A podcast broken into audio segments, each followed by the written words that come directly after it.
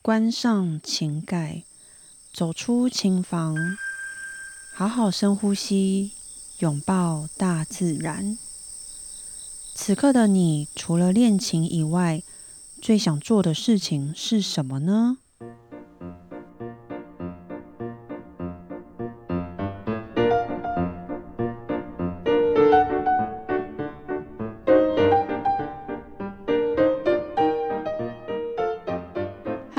大家好，我是段心瑜。新朋友、旧朋友，你们好。此刻的你会想做什么事情呢？每一集的一开始，我都会先问大家：此刻的你最想做什么事情？因为我很多时候呢，都会把时间花在练琴上。那如果此刻的我不练琴，那我最想做什么事情？我最近呢非常想要看书，那我非常想要把一本书看完。那那一本书叫做《复利效应》。或许有人已经看过这本书，因为它毕竟也不是一本新书。那我是最近才来看这一本书。其实我觉得它跟《原子习惯》很像，它其实就在教大家说怎么样养成一个好习惯。那来去察觉自己有哪一些的坏习惯，是我们无意识的情况下一直去重复的去做，导致我们一直没有办法完成我们想要的目标跟梦想。所以我觉得这一本书真的很不错，《原子习惯》我也蛮推荐的。如果大家有什么书是推荐的，也欢迎大家投稿跟我说。我发现看书其实也是一件蛮疗愈的事情。那你们平常也会透过看书来疗愈自己吗？上一集最后跟大家是聊到我去开刀的事情，那后来开完刀呢，就是要等身体康复。那我大约是花了一个月的时间，才完全可以正常的行动，然后才慢慢的恢复练习。那开完刀呢，过了两个月呢，我就出发去波兰去比赛。但在这中间，还有在开刀之前，其实我的身体一直有一个地方在变化，这也是我这一集想要跟大家分享的。这个地方呢，它呃不是因为开刀而变化，它其实在开刀之前呢就已经在慢慢变得不一样。后来因为开刀，所以变得也越来越糟糕，其实都是有影响的。那这个地方是哪里呢？这个地方呢，就是我的手。有一件事情呢，其实我憋在心里非常久了，那一直都没有机会跟大家可以来公开的分享，就是我的手其实受伤了。在我准备比赛期间呢，我知道我的右手其实越来越怪，但是我说不上来哪里怪。也透过录影的方式呢，发现我的手型一直在改变。我自己本身，我只知道我的右手越来越无力。那那个时候，我其实只告告诉自己说，哦，就是放轻松，没事，没有想象的那么严重，应该就是太累了，然后压力太大，所以造成这个呃，可能身体过紧啊，或者是哪里不顺，所以一直告诉自己说没关系，休息一下就好。但是呢，每一天的隔天。就是我再一次练琴，哎，我的手还是没有好，它还是一样感觉很无力。嗯，我的右手无力就会到呃弹不太动，就使不上力。那当时呢，其实这一位作曲家温龙信老师，他一直都有在我身边陪着我，所以每当我有任何的疑虑的时候，我都会找他来讨论，我们也会一起看这个影片。那我们会观察到底哪里不一样了，但其实外观看起来真的没有哪里太明显的不一样。但是因为毕竟是我自己的手，所以我自己非常清楚它就是有点不对劲。因为我也没有任何的外伤，我没有去撞到，不管是小撞或大撞，就是都没有撞到，所以没有任何外伤。所以我也不会完全去想到说，哦，我手受伤了。所以就这件事情就这样过，那我就继续准备比赛。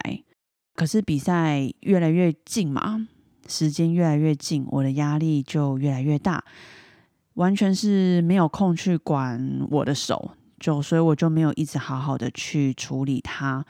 所以看着时间快到了，练琴的量跟时间也就会越来越多。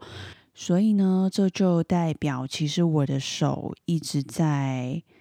很快速的变严重，因为我没有停下来去好好处理我的手，反而是一直练一直练，而且是很严重的问题是没有休息的练习。等到我比完赛，我才来正视这件事情。其实我个人觉得有点晚了。为什么我比完赛才来正视这件事情呢？因为我一直都以为。是因为压力太大，只要我留给自己时间放松，那我的手应该就会感觉好很多。所以我比完赛呢，其实我有整整一个月没有练琴。那我给自己放了一个很长很长的假，就是我整整一个月呢，我都在欧洲度假。所以其实我都在讲白一点，就在吃喝玩乐。我真的真的让自己好好放松了。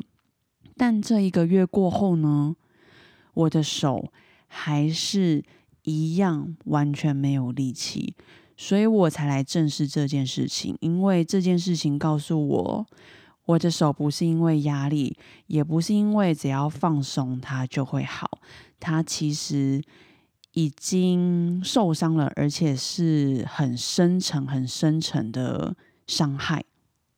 我后来回国就开始很积极、很积极的去找各种的医生，各种方式，只要能对我的手是有帮助的，我就去尝试。看了很多医生，我看了西医，看了中医，我去找治疗师，我也去看了复健科。一开始很多医生都是跟我说：“啊，你这个就是练太多啊，你要休息，你这个就是肌腱炎。”这个就是板机指，可是呢，我去看肌腱炎，我去看板机指的一些资讯，我怎么看都觉得不像，一点都不像肌腱炎跟板机指。那可是因为医生他们不懂音乐。所以他们也只能告诉我，你就是要多休息。如果你觉得，呃，还是不舒服，或者是怎么样，那你要不要考虑开刀？所以那个时候，哦，顺便跟大家讲一下，长庚林口长庚医院呢有专门的手门诊，就是手外科，所以有专门手部外科的门诊。大家如果，呃，当然不是。呃，说你需要去，就是如果未来大家有需要，可以去林口长庚，因为它好像是唯一一家医医院有专门手外科的门诊，我觉得很酷，所以我那个时候也是去林口长庚。好，所以呢，就是他们不了解钢琴家，也不了解音乐家，所以也只能告诉我哦，你这个呢，就是应该是里面粘连了。可以透过开刀，然后把它清除掉，这样就会感觉到舒服很多。那其实我那时候以为啊，太好了，我好像找到找到问题点在哪里了。所以我本来是准备好要去动手术的。后来呢，是有一天我去看了国泰的复健科，复健科医生呢，好好像是姓张还是李，其实我有点忘记了。那那一位医生呢？我觉得他真的，呃，是我的救星，也是我的贵人。他那个时候看了我的手，然后呢，他就说他觉得也不像肌腱炎跟板机指，然后他就让我当场呢射了一下震波，他用震波呢帮我去呃放松一下我的我的肌肉。然后问我说有没有感觉好一点？我就跟他说，嗯，我觉得还好，没有很明显的改善。他就跟我说，那就都不是这些肌肉的问题。然后他就说了一个名词，他说他怀疑我是 musician dystonia。然后我就问他说：“这个是什么？”他说：“就是音乐家有一个病呢，叫做 dystonia。dystonia 我们中文就翻译成肌张力不全症。”然后我就很紧张，我说：“这个是什么？”那他就稍微简单的跟我讲了一下这个病。后来我回家，我去查了一下，什么叫做肌张力不全。其实肌张力不全症呢，它严重的话可以呃让你整个人的半边身体是无法使力的，你可能手抬不起来，或者是你的脚没有办法走路。那我没有那么严重，我只是局部的，我发生的是在我的右手的三四五指，其实有可能一二指也有，所以。可以算是我整个右手指头，呃，有这个局部的肌张力不全症。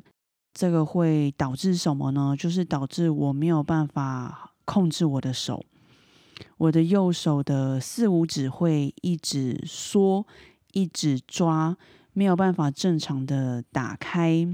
这个其实就是完全影响到我弹琴。那为什么后来我有确定，我就像这个复健科医生他所说的肌张力不全症呢？是因为后来我有在网站上，我有找到一位我们台湾有专门在治疗这个肌张力异常，你可以称它为肌张力异常，或者是肌张力不全都可以，这两个是一样的。有一位陈恩佳博士呢。他有在专门治疗这一个病症，他在德国也拿到了这个治疗师的证照。有很多关于他的这些资讯呢，其实网站上面都找得到。那他自己也有设了一个关于肌张力异常的网站，如果大家有兴趣，都可以去查，都可以找得到。肌张力异异常，陈恩佳博士。那后来我有传我的影片给他看。我也有亲自去找他了解，亲自去找他上课，就是类似复健课。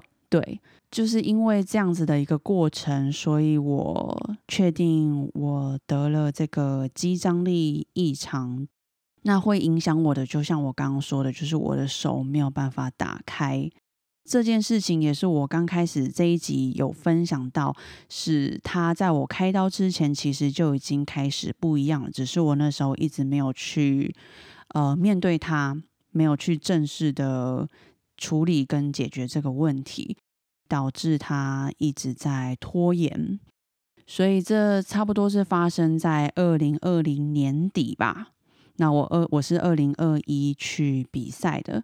影响我最大的地方就是练习曲。我们比赛都要准备两首练习曲，当然不是只有两首。是我那时候预选轮呢，我那一关我要弹两首练习曲。那其中一首呢是我要准备 OP 十第一首。如果大家知道是哪一首的话，大家都知道它其实很难弹，它的速度上面写的是一百八。我记得我在比赛前一个月呢，我的速度只能达到八十。那我是这样每天一点一点的加上去，每天加十，每天加十。那如果我发现手不行的话，我再退十。然后如果发现我手可以的话，我再往前加十。所以是这样子一点一点慢慢的练上来。这个过程其实我说真的非常辛苦，而且压力非常大。因为剩一个月就要比赛了，而且要面对的还是一个国际大赛，所以当我速度还在八十的时候，其实我真的无法形容那个压力是有多大。我有说，就还好，真的当时有温老师的陪伴，他用远端来跟我通电话，每天为我加油打气，然后跟我说不要放弃。我也是这样子，有有人可以沟通，当然我也跟我身边很好的朋友去分享。那有这样子的一个，就是可以让我算是倒垃圾吧，倒垃圾的地方，我才有办法沉下来。不然，其实我真的无法想象这个压力，如果是一个人的话，要怎么样可以承受得了？其实光我现在讲起来，我身体都还是有一点点会发抖，因为这过程呢，真的压力太大，大到我觉得很恐怖。好，所以这样一个月就这样过了，那会不会有人想知道结果呢？我有成功吗？我有成功练到一百八吗？结果就是没有，我还是没有办法成功的弹到一百八，因为差不多速度到一百四是我的极限了。但是你的速度不够快，你根本没有办法上台。所以我最后最后呢，我想到的方式就是我把所有的指法都改了。那一首曲子其实我是卡在下行，就是我手要下来，下行的地方我完全无法弹，上行可以。反方向的动作我完全不行，我的右手会变很紧，然后会一直抓，导致我完全没有力气。我原本是要用五四二一这个指法来弹这首曲子，但真的四指跟五指整个就是不行，所以我全部改成了一个不合人体工学的指法，就是五三二一。我这样子才有办法整首弹完，也才有办法弹得快。但其实这方法非常伤手，所以呢，我是在这个呃无意识的情况下一直在伤害我的手，但是没有办法，我也只能这样子了，不然我没有办法上台比赛。所以最后我就改了指法五三二一，让我嗯安全上台，安全下台。但因为我真的太害怕这一首练习曲了，因为我没有办法驾驭它。我知道，如果我不马上解决它的话，我其他手我是完全无法专心去比赛。所以我最后也也选择了一个非常自杀的顺序，就是我选择我一上台呢，就先弹这一首练习曲。其实这个决定呢。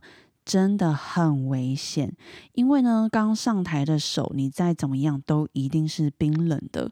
你一上台，你还没有暖手，你还没有熟悉这台钢琴，你就要马上弹一个难度这么高、速度一百八的练习曲，其实就等于自杀但是我知道，如果我不这么做的话，我完全无法专心去弹完其他的曲子。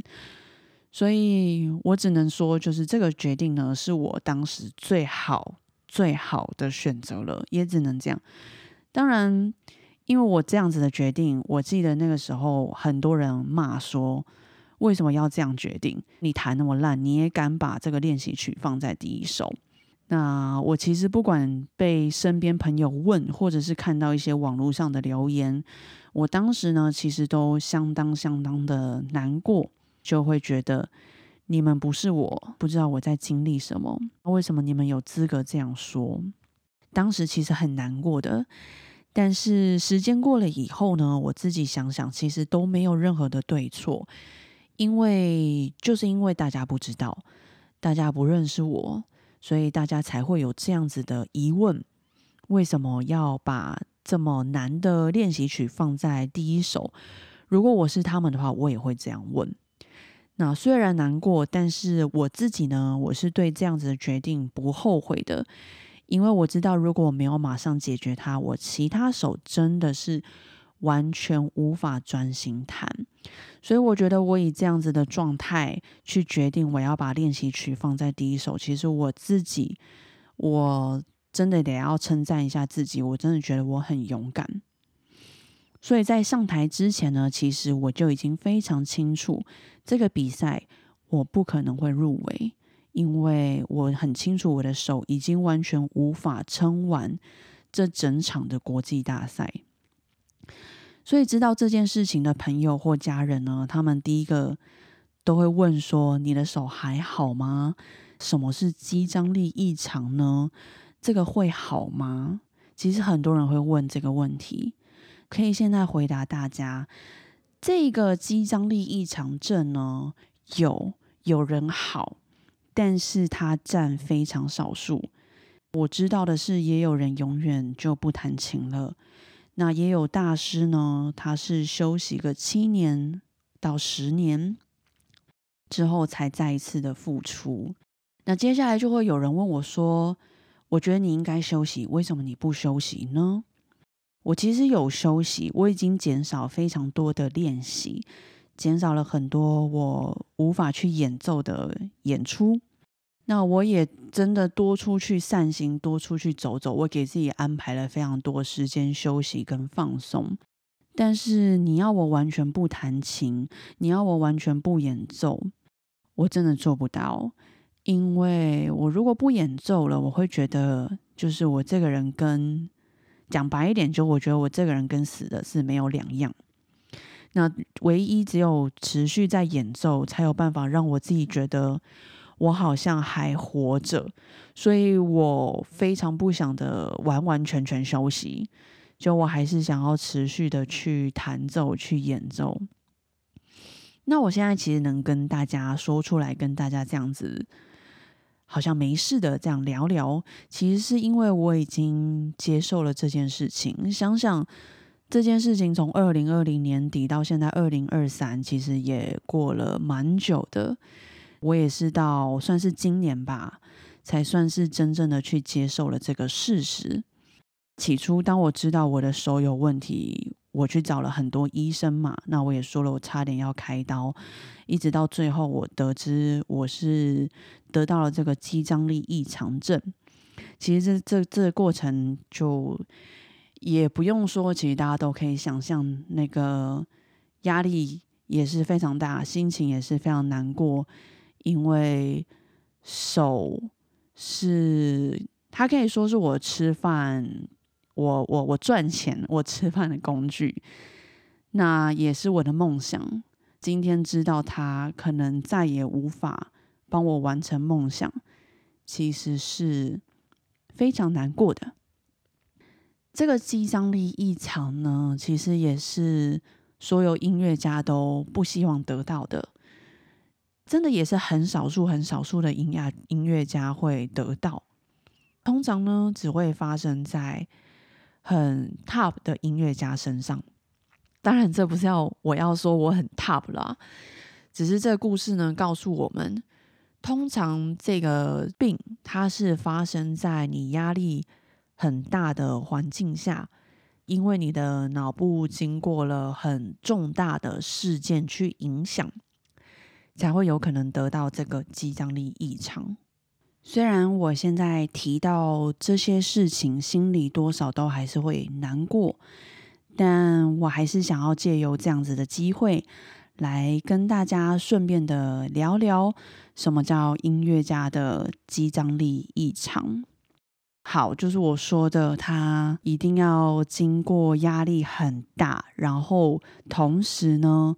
我们也经历了一些对我们人生很重大、很重大的事件，然后来影响我们自己，才会有可能得到肌张力异常。所以这个这个几率呢是非常非常小，可能会是千分之一的这个几率，或者是万分之一。其实我不知道，但大家不用担心，因为它。发生的几率非常小，但是一旦发生了呢，就会非常严重。就像我刚刚有分享过的，它可能会导致你永远都没有办法弹琴。好，肌张力异常是什么？它其实是一个非常非常复杂的神经性的一个动作障碍。所以讲我自己的例子好了，简单来说，我说我的右手没有力气。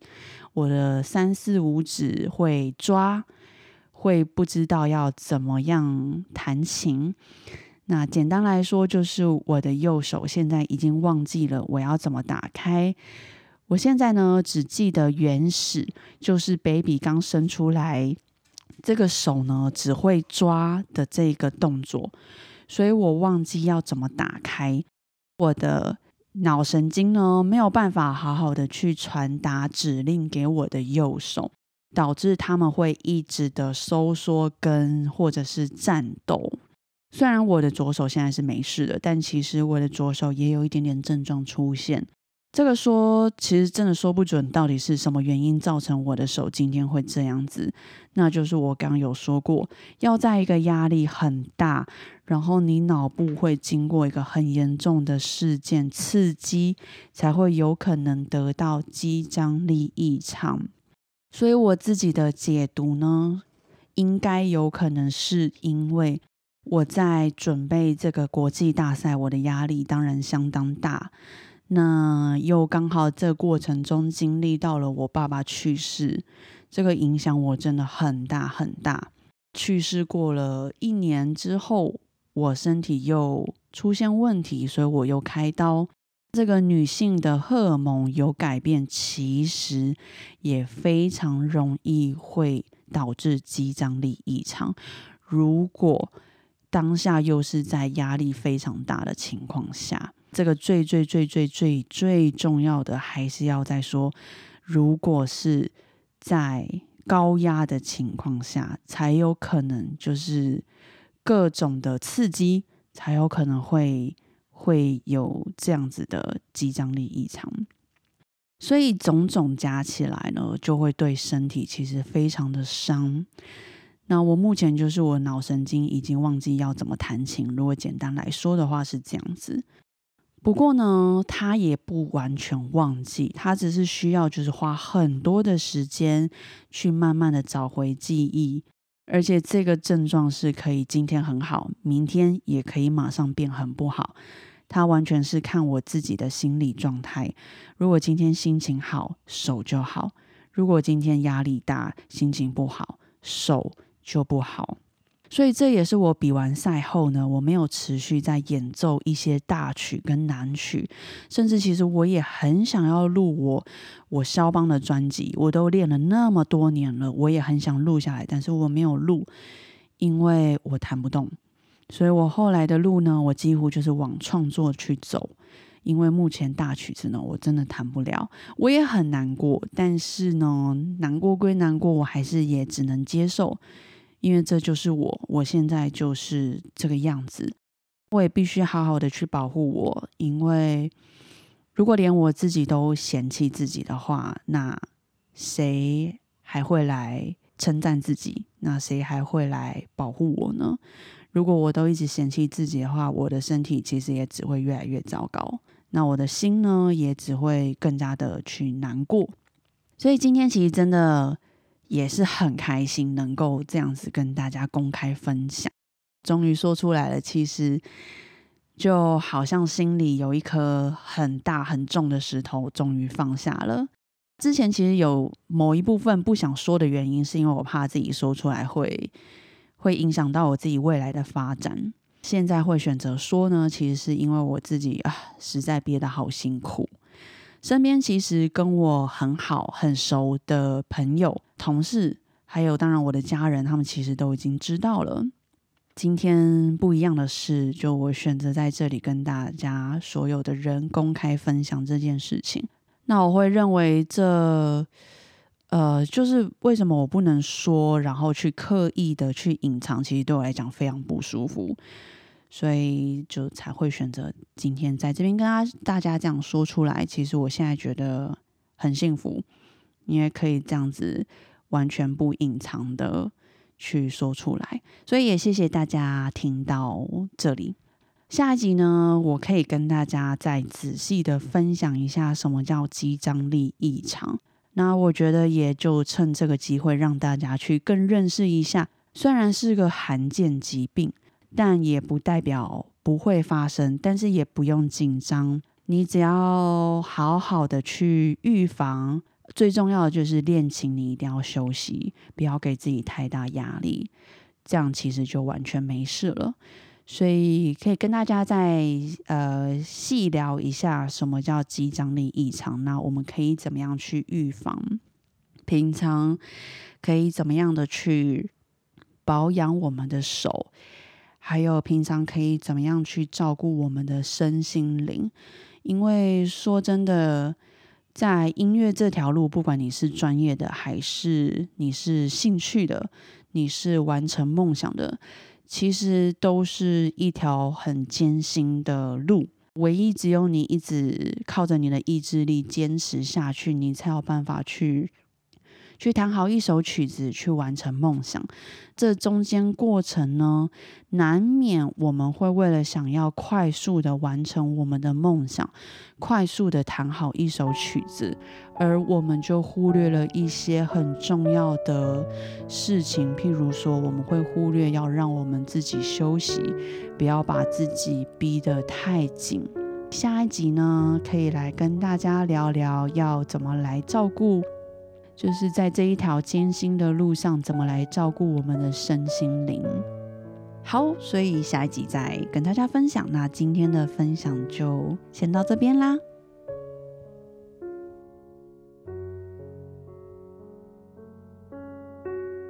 今天的你辛苦啦，记得睡前要好好拥抱自己，嘉许自己。那我今天呢，其实也是一样，很想要嘉许自己这一路走来，嘉许自己的勇气。那也谢谢自己的坚持。我相信今天我分享的是我自己的故事，我也相信一定大家也有经历过自己的的辛苦，也有经历过自己难过的事情，所以我要在这边也嘉许大家，你们也做得很棒。那也加许你们自己的勇气，也谢谢你们坚持到这边，我们大家一起加油。那我们下周二晚上见啦，拜拜。